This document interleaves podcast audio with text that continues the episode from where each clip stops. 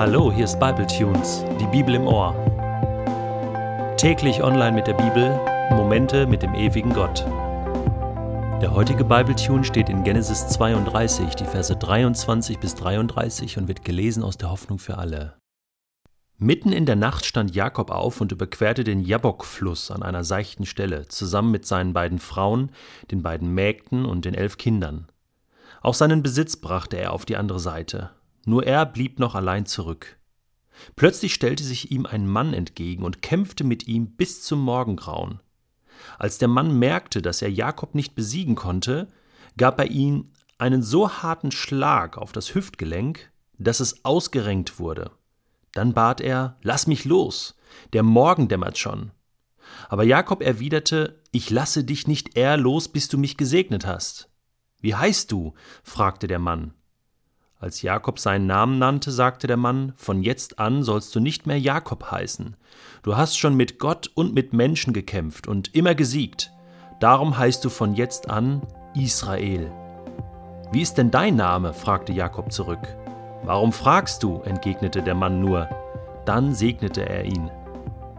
Ich habe Gott gesehen, und trotzdem lebe ich noch, rief Jakob.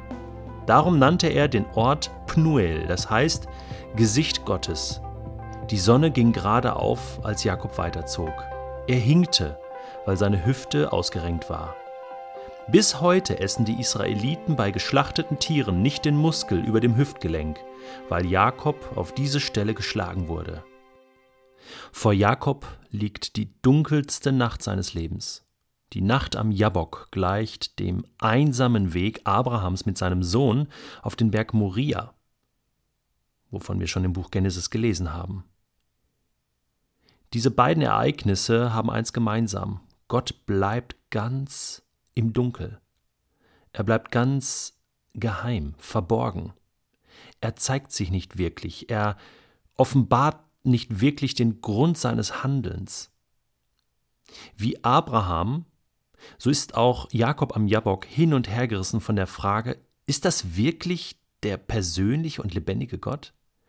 Kann Gott das Opfer des eigenen Sohnes verlangen? Kann Gott einen Menschen wie ein Dämon, wie ein, ein Gespenst überfallen mitten in der Nacht? Kann Gott einen Menschen bis zum Rande des Todes führen? Das sind Fragen, die kommen. Fragen der Anfechtung, der Versuchung der Probe, der Prüfung. Sie brechen durch in Stunden der Angst, in Zeiten der tiefen Trauer, in der Versuchung des Zweifels und der Verzweiflung. Stunden im Dunkel der Anfechtung bleiben keinem Menschen erspart. Es gibt diese Kämpfe, die jeder Mensch alleine durchstehen muss, und da gibt es keine Hilfe von außen. Es gibt diesen Moment, wo nur du mit Gott ganz alleine bist. Wir finden eine Formulierung im Neuen Testament, wo es heißt, es gibt einen Grund, warum sich Gott dir persönlich in den Weg stellen wird. Und das ist dein eigener Stolz. Das heißt, stolzen Menschen widersteht Gott. Jakob war ein sehr, sehr stolzer Mensch. Er war sehr eigenwillig. Er hatte seine eigenen Pläne und ja, bis jetzt hat er alle seine Ziele erreicht. Natürlich war er Gott dankbar.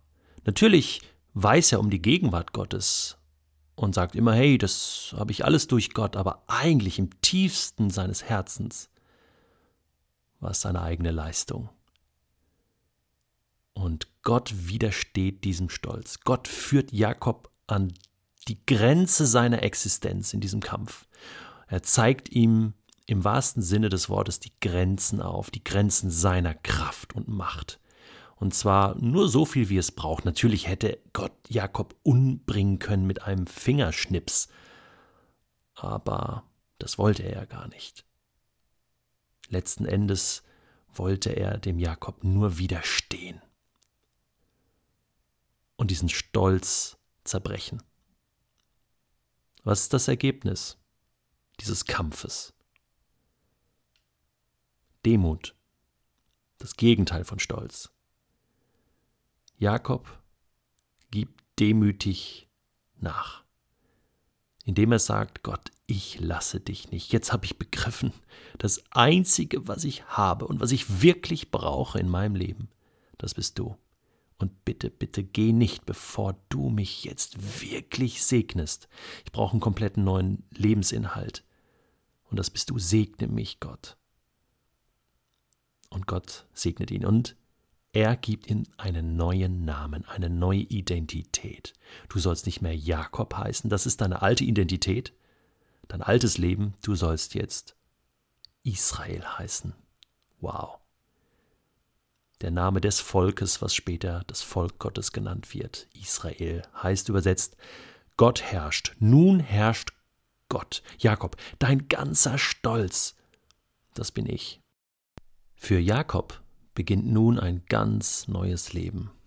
Ja, es ist letzten Endes Gottes Gnade, wenn er sich dir und mir in den Weg stellt, wenn er dir und mir sich zeigt in seiner ganzen Stärke und uns die Grenzen aufzeigt, uns zeigt, hey, so geht es nicht weiter, in deiner Selbstüberschätzung, in deiner eigenen Kraft.